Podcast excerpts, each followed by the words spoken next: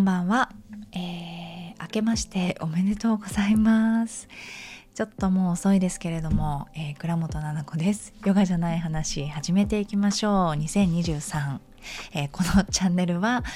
えー、ヨガ講師の私が日常の中であった出来事とかですね、えー、思ったことをこの音声に乗せてお届けしていく、えー、チャンネルでございます。今年もよろしくお願いいたします。はい、えー、皆さんどうですか？2023年。始まってからもうね1週間ちょっと10日ぐらい経ちますけれどもどうでしょうか？はい。最後にですね、えー、収録したのが年末かな？が200回だったんですよね。200回記念が年末最後の時で、ね、年始はちょっと旅行に行っていたりとかしていたんですよね。ちょっと伊東伊東静岡の方に行ってでもう一個伊勢伊勢神宮の方に行って昨日帰ってきたのでなかなかねこの音声収録できなかったんですけれども元気に過ごしております。えっとね年始に家族がねみんなね具合悪くなってしまってインフルエンザになってしまったの。でなんかその旅行先で具合が悪くなってしまって急いで帰ってきてでも私もちろん運転手で帰ってきてその足でそのままね病院に行ってもう幸い中の幸いなんだけどお熱とかはね本当にすぐ一日中で下がってなぜか。だったのでまあ体は楽なようでみんな。うん、で薬を飲んでねもちろん出てはいけないっていう期間ちょうど何もなくて家族。そう。だから私はね家族家に置いて、えー、あの一人でお参り行ったりとかなんかしてたんですけれどもまあかかんない私。どうした？なんか検査に行ったんですよね。年始でこう空いてなかったんだけどなかなか病院が。でもこの空いている病院を探してそこでもちろんお母さんも検査しましょうって言って検査したんだけどあれあれれ？とか言って。そのお兄さんがねお母さんあれ？とか言って。でなんかいろいろコロナとかインフルエンザとか溶連菌とかなんかいろんなの調べて全部ないっつって。でなんか肉眼で見えてないだけかなって言うんですよ。えあの何て言うんですか検査薬みたいな唾液とかその自分の粘膜を入れた時になんかカシャカシャって混ぜてさあの妊娠検査薬みたいなやつでやるじゃないですかみんな。わかりますよね女性の方あんな感じにこの終了が来るまで来るんだけどさ肉眼で見えないかったらさかかってないになるんじゃないかって笑っいそうだったんだけどやっぱ笑えないから先生たちちゃんと見てくれてるからでもどうにかお母さんがかかんないってことあるかなみたいな。であなんかかかってないですね何もみたいな。あそうでしたかって。あまあじゃあ元気に頑張りますなんて言って。で元気に頑張って来たんです。でまあ年始そうですね。何があったかの話をしましょうか。えっとまあお正月は年越しはねあのえこれラジオで喋ったんだっけか？オンラインサロンのライブだったっけ？ちょっともうね曖昧なの全ての記憶が。でラジオかな？違うね。オンラインサロンのインスタライブでした。失礼いたしました。あの年越しをね私別にいいのよ。旦那さんと過ごさなくて。はっきり言う。いいの。もう私ねあの今でも思う。年越しても思う。え同じ人いない？なんか家族でもさやっぱり単身赴任していたりとかまあパパの仕事でとかさ何だったらお母さん寝ちゃってとかさそういうのもあるじゃん。でこれからね今までも11年ぐらい一緒にいてよこれからねおじいちゃんおばあちゃんになる死ぬまでさ一緒にいるつもりじゃない？今のところ。でそれだったらさ別に1回ぐらいさその年越しとか別に一緒に過ごさなくてもマジでどうでもいいわけ。でもなんか旦那さんにそれを言ったらなんか年末やっぱあの実家の近くのホテルが取れなくて帰れないねなんて言ってじゃあパパだけ帰ったらっていうのはワンちゃんがいてね旦那さんのご実家がワンちゃんがダメなのよそのマンションがあって。で迷惑になってしまうから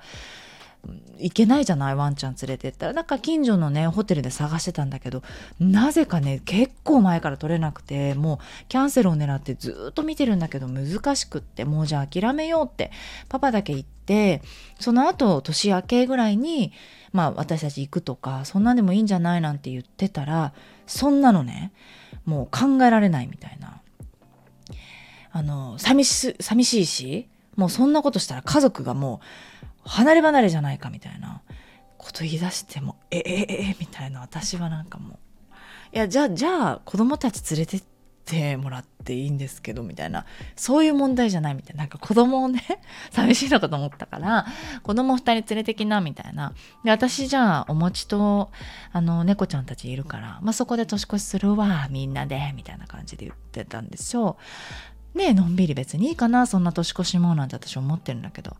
もう考えられないみたいなもうパパが。熱帯びちゃっててねもうほっぺ赤くなっちゃってて。どうしたと思って。なあじゃあはい分かりましたみたいな。でまあご実家じゃないところの、まあ、静岡だったんだけど宿をとや宿っていうかなんか一軒家を借りてそこの一軒家で過ごそうって。で大きすぎてなんかもう豪邸なのね。テラスハウスみたいな感じなんですよ。要はテラハみたいな家だったので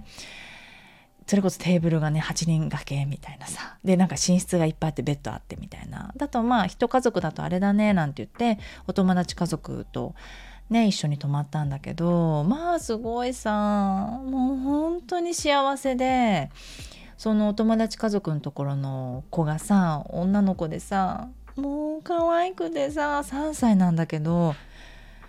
めちゃめちゃ可愛いのよ。ね、うち次男の3歳の時なんかさ「あー」しか言わなかったんですよ。ほとんど「まあ」とか「た」とかだったんですよ喋ることと言ったら。でまあ言葉がちょっと遅いねなんて言ったんだけどあんま気にしてなくって幼稚園まだ入る前だからさそこまでかななんて 思っててでお姉ちゃんに一回相談した時にお姉ちゃんのところ3人子供いて私の姉ね。3人子供いてさでお姉ちゃん最強な最強なんだけどさキャラがうちのお姉ちゃん。超ギャルなんだけど。でお姉ちゃんの長男が幼稚園入ってもなんか赤しか言わなかったんですよずっと。でなんかアンパンマンとかも赤って言って全部をなぜか分かんないけど赤って言ってて。でお姉ちゃんもさギャルだからさギャルだからっなのか分かんないけどなんか幼稚園さ普通にベビーカーで行ってさ園長先生に怒られたりしててお母さんみたいなそういう感じのお姉ちゃんなんですよ最強な。なんか大丈夫だよ奈々ちゃんみたいな。ああそうって喋れないんだけど全然大丈夫かなって言って喋れなかったのねうちの子は。ただそのお友達の子がもうすごい喋る。もうおしゃべりでさ女の子で「あのね」って「ワンちゃんがこういうふうに言ってるわよ」みたいな。怒ってる。お母さんがいなくって泣いてるよとかね一生懸命教えてくれてさちょっともう本当に幸せ。可愛いって幸せ。もう私本当に子供大好きだしさあの何て言うのかな。男の人とかさ時には女の人もさ自分の子供以外の子供割と苦手ですとかもさ多いじゃない？私の周り意外と多いの。そういう女性も男性も。うちのパパとかも本当にそうでさなんかどういう風に接したらいいか分かんないみたいな感じなんだけど私そういうのなくてさもうパッと道で会う子とかもさ可愛くて涙出ちゃったりする時あるからさ。異常みたいな。電車の中の子可愛くてこの間泣きそうになったんだけどさお父さん？とか言ってさなんか。ポケモン GO のさなんかそうやっててさ。あの分かんなかったみたいで片言でさポケモンの名前言っててもう可愛すぎて泣いちゃうと思って電車の中で。そのぐらいね大好き。もうすごい幸せなね年末年始過ごしてで紅白とか見ちゃってさ珍しくゆるっとこう過ごしてね。でまあお風邪になってあらあらなんて急いでごめんね映ってたらなんて言って帰ってきたんだけど幸せでしたね。なんかのんびりのんびり過ごして。ね、でやっぱ子供たちもパパもバタン級だから、まあ、私自分の体調をこうチェックしながらそうあのお仕事をしたりとかですね家のことをしたりとかちょっと残ってしまっていた大掃除とかをですねしてパパとかがねあのなんかお掃除してしててね窓を拭いたことがないんですって生まれてから一度も。そんな男いる？なんか「えママ窓ってどうやって拭くの?」みたいな「ええ？みたいな。その風邪なんだけどお熱がなかったからマスクしながら大掃除してくれたのねパパも子供たちも。で私もなんか「は?」とかってなっちゃってさ「え拭いたことないの？窓」みたいな「拭いたことない」みたいな。で大掃除はね今までしたことないからって。また言うんですよ。毎年これ聞くだけで喧嘩になっちゃうんだけどもう知ってるの？大掃除したことないのは。で私も大掃除今まで一人でやってたのね。考えられる？11年ぐらい。パパがこう例えばえー、手の届かないところ、えー、換気扇のお掃除をするとかなんかエアコンのなんとかとかねそれこそ窓外からとかやってくれたことないのよ。で頼んでなくて私自分でやってたから換気扇も、まあ、窓も。だからちょっとずつ分けて。だから夏ぐらいから始まったり、まあ、1年に2回ぐらいはカーテン洗ったりするし年末はにまとめてできないからちょっとずつやるんですよね。10月とかにやったり窓やったりとかまあでもや服っていうか拭いてもらうかと思って拭いてもらってまあ換気扇は NG らしくてなんか換気扇は私がやってんだけどそうだからもう雑巾とかもさなんかもうちょっと強く絞らないととかさ なんかあのガラスマジックリンみたいなシュッシュっていうのとかもさ入って渡して雑巾でもう渡したりすると「えこれどうやってやんの?」みたいな。いやかけて拭くだろ普通って。かけそのマジックリンと雑巾渡してんだからかけて拭けって思うんだけどやっぱそれもさ分かんないっていう。あうんうん。じゃあこれかけてで乾いたやつで拭いた方がいいみたいな。で言って雑巾とかもさクイックルワイパーもやったことないからなんかすんごい力入れちゃうの。なんかモップがけぐらいさクイックルワイパーの枝折れ枝っていうかなんていうの竿折れんじゃないかなっていうぐらい力入れちゃってミシミシミシとか言っちゃってさ。あパパそんなに大丈夫こすんなくて。そのこすりぐらいでしか落とせないやつは逆に拭いてみたいな床を。分かったみたいな。一から全部だから小学生3人みたいな風に思ってた方がもういいじゃんもはや。イラッとしちゃうから。うんだからそういう風にしてたし今考えてみたら私パパと結婚した時ってさほら前も言ったけど何々そうじゃん。で外に洗濯機じゃん。だからさ大掃除私デートでさパパの家とか行ってたけどその結婚してもそうだし付き合ってる時もその何々そうだったから全てのやっぱり生活の音が分かるっていうかさ上の人が掃除機かけたりくしゃみしたりするのとかも分かるし目覚ましの音とか上の人の目覚ましの音で起きちゃったりするからでそういう家でさ結婚して住んでたから確かに狭いしさあ大掃除いらなかったかもなあの家だったらって思ってそれにしてはちょっと小綺麗に暮らしてたななんて思いながらさまあまあ私もそんなにねあの自分の物差しで人のこと見てねやっぱそこで怒るっていうのもどうかと思うからうん毎回でもその笑うやっぱり大掃除したことないっていうのとかさこんなにも違うんだなって私よりも4歳も年上でさ結構なおじさんなのにさでかいこんな感じに一個ずつ大掃除覚えてくんだと思って笑うでもさパパのすごいいいところはさ「あそうやってやるんだへえ」とか言ってさ 一個ずつさ「すごいね」とか言うんですよ。で言ってやったりして「結構ゴミね溜まってんだね」。あとなんか窓ってさ謎になんか砂みたいなあるじゃないですか。えこんな上まで来てるって砂ぼこりうち4階なんですけどね窓の外とかって砂っぽかったりするじゃないですか。なんかさほとんど砂とかさなんか一個ずつ知ってるわっていうのとかをさ驚いて言ってくれてたりするからうんそうなんだよって言いながらやってもらってることがねやっぱありがたいなっていうかそうそうなんかありがとねっていう気持ちですよ。いいと思うんですよ大掃除がいらないよっていう価値観の旦那さんがいても男の人がいてもいいと思うんですよ。いやそんなことあるって思いますよそりゃ。でも結婚したのパパ26歳でさ一人暮らしの男の人でさ、まあ、お掃除毎年してるかって言ったら多分そんなにしてないもんね。うん。だからまあまあいいかななんて思いながらやってました。ね。でまあ綺麗にお掃除してで風もすっきり治ってみんなお外出ていいですよってなってからちょうど伊勢の旅行が来て伊勢神宮ですよね。私がずっと行きたかったからね伊勢神宮行ってよかったです。もう本当によかった。なんか楽しかっったっていうのまたちょっと違うね。ゲラゲラって最高楽しかったぜってよりもなんか本当に行ってよかったなって行けてよかったなってすごく思いました。この年で今なんかこのタイミングで行けてすごく良かったし次行きたいとか次行くタイミングっていう時には、まあ、どんな自分になってるんだろうだったりとか思ったしあとはまあ子供とねなかなか普段なんか私無宗教なんですけどなんか神様のお話をしたりとかでなんでこうやってここでお辞儀すんのとかね鳥居に入る前にお辞儀してとかねなんで真ん中歩いちゃいけないの橋のとか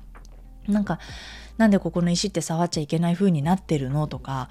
なんでなんでなんですよね子供って。でそれってまあこの子に言ってもわからないとかねえっと今この年だからきっと言ってもわかんないなっていうことは一切思わず全部説明するママもねちょっとわかんないから今調べてみようとかって調べてみたりとか、まあ、分かることに対してはそれを言う。うん、で神様って結局それを話した後に「で神様っていると思う?」って言ったら「いないと思う」とかさ別に俺はそんなにまだ信じられないとかさよくわからないっていうんだったら率直にその意見を聞きたかったりもするしそしたら子供たちはなんかすごく信じてて彼らなりのね神様像があるわけでなんか信じててあまあそれでいいんだよってなんかどの神様の姿とかね、例えば仏教だとそのお釈迦様を想像するかどうかって人によって違うしお友達では違う神様を信じてる人もいるんだよとかさキリスト教の人もいれば違うね国の人でその国によっての宗教っていうのもあるからなんていう話をしたりとかそう宗教を超えて別の神様の話とかしたんですよ。ここはちょっと怖い気がするなって子供が言ったりとかする場所もあったからなんかそういう深い話目に見えないものの話じゃないですか。それを子供とするってさすごく有意義な時間だなって思ったしまたそれパパもさやっぱりもうお聞きの皆さんすごいわかると思うんだけど価値観がまたちょっと違う？私とちょっと違う面白くてさ天真爛漫でさ子供っぽくてすごいいいとこなんだけどやっぱそれがさあの生かされていたというか神社でもあなんか謝りたいってさっきなんかちょっと石ポンって投げちゃったとかって子供が言い出して神様にやっぱり謝りたいとか言って言い出したんですよ。でさっき間違えてなんか石をすぐのほら拾いたくなっちゃうすぐ石石を子供ってさ。だから石拾っちゃったんだけどそれ多分ダメなことだと思うから神様にやっぱり謝りたいみたいなこと言っててあそうなんだ。じゃあ謝ったらいいんだよって私は言ったんだけどそしたらパパがこんなな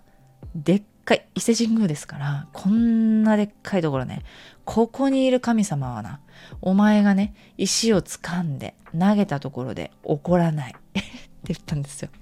そんなことで怒ってたらね、大変って言って。もう確かになーって思ったわけですよ。私はね、まああなたが謝りたいんだったら、ね、あの、その時にもう一回ね、そのお参りする時に謝ったらいいんじゃないって言ったんですよ。自分がそうしたいと思ったらそういうふうにすればいいと思うからって言ったんだけど。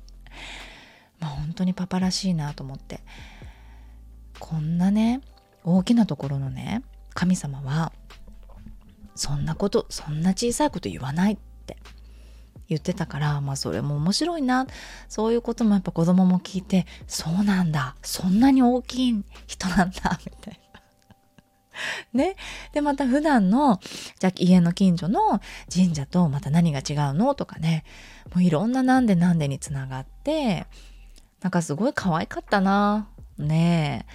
子供も可愛いし、まあ、パパも可愛らしいなと思いながら、うん、なんか自分が本当に何かを知ってるつもりでいたら、また間違っているしいつだってそうやってなんか子供に見させられるというか多くのことを本当に知らない、うん、子供よりもねたくさん知ってて教えるってよりも子供の感性とかまたちょっと価値観が違うパパの感性とかから気づくことっていうのがすごい多くてね。ただ初日2日2泊3日で2日続けて伊勢神宮に結局私は行ったのね。でうんとその伊勢神宮に行ったのが初日はうんとねうんと9時とかになっちゃったのかな結局行ったのが。そしたらもうねすごい人になっちゃうんだよね。9時とかだとねお正月のこの時期だしまあ年中たくさんの人が訪れる場所だからだと思うんだけれど人がすごくて雑念みたいなそのざわざわがほんちょっとねスピっちゃうんだけどすごくて音とかがすごくてガヤガヤしてたんですよね。そわそわっていうのがすごい感じ取ってむしろそれでいっぱいいっぱいになっちゃってたんだよね。気がこう雑というかこんな感じじゃないんだろうなっていうのしか感じなかったんで、まあ、今日はきっとその子供たちとかパパとかを連れてくるっていうのがうんと、役目だったのかなというか私がやることだったのかなっていうのもなんとなく感じ取りで私が連れてきたんですよほとんど。子供たちって全然ピンときてないから伊勢神宮。でパパなんかも全然そうだしママが行きたいところに行こうみたいな感じなのであそうなんだ。で全部ホテルとかなんか日にちとかも予約したのも私なのでね。だから連れてきたんだろうなって。でパパも子供たちもすごいなすごいななんて言って。御朱印帳なくてもこれもらえんだってって言ってなんか。御朱印をねもらってきたりしててパパ300円払って。あなくてもらう人いるんだなって思ったんだけどまあ忘れちゃった人とかねもらえるのかなんかいいんだって手帳持ってなくてもとか言ってね。やっぱすごいなパパってって思ったりして。うんなんかそういうことだったんだなと思ったの。で2日目はねやっぱ朝早く行って日が昇る前に早朝に行ったらすっきりしてあなんかその違いがねあの分かったのもすごく良かったし自分が歩こうとする進むでいこうあこっち行ってみようかなと思うところにえ何ここっていうところがあったりとかなんかねすごい感動があったりとかしたんですよ。かそそのまあ何を思ってたかってとにかくいやこれでよかったなってなんかもうこんなところにね歩いてきっと今の自分じゃなかったら感じることとかって変わるじゃないですか。それはそうでしょなんかスピリチュアルっぽく聞こえるけどさこれって今ねあの神社の話をしてるから例えばさディズニーランドに行った時にね幼稚園生の時に行った時とさ彼氏彼女の時にさ19歳の時に行った時とさ今行った時って違うじゃん感覚が。それと同じ感じで初めて行ったのがこの年でそしてこんなこと感じてこんな印象なんだなっていうのを忘れないだろうなって思ってたんですよ。うん、だから何かを祈るとかなんかパワーとして何かを得るとかっていうよりもなんかこれを今感じて味わってるっていうことが全てなんだろうなみたいな感じでちょっとじわじわっとした感じなんですよね。だからすごいこう言葉にするのが難しくってうんなんだけど何て言ったらいいかわからないんだけど、まあ、なんとなく伝わりますかね。そう素敵でした。とにかく。だから次行った時どういうふうに思うのかなと思ったしなんか一人で行ったりとかそれこそね伊勢神宮行きたいなってっていう人と行くんだろうなって思いました今度はね、うん、家族を連れていくっていうのはまたしばらく先かなってちょっと思ってます。子供たちが大きくなってからかななんてなんとなく思ってるんですけどね。はい。ということで2023年始まってちょっと経ちましたがねしばらくこの放送も空いてしまいましたがまた今年も皆さんよろしくお願いいたします。週に2回ね夜配信するっていうのを目標にやっていきますからよろしくお願いします。なんかここ最近聞いたよっていう人はね、あれだけど、私、インスタグラムよりも、例えばブログノートっていうのやってるんだけど、そのノートよりも、一番このラジオがね、あの、すっぴん、すっぴん、すっぽんぽん だと思うんですよ。すっぽんぽんだと思うから、何もこう、どういうふうに見られたいとかさ、どういうふうにあーなんだろうなこのためにこれを言わないといけないとかさあんまり考えてないの？とにかくさっきもさリビングで喋ってたらパパ帰ってきちゃってさで今ちょっと寝室に移動してね一回停止して来たしさなんかそんな感じでもう生活の一部としてただただあのー、今はカーテンに向かってひたすら喋ってますけれどもどこかね一点を見つめながら 喋ってるものなので何も考えてない素の状態っていうのが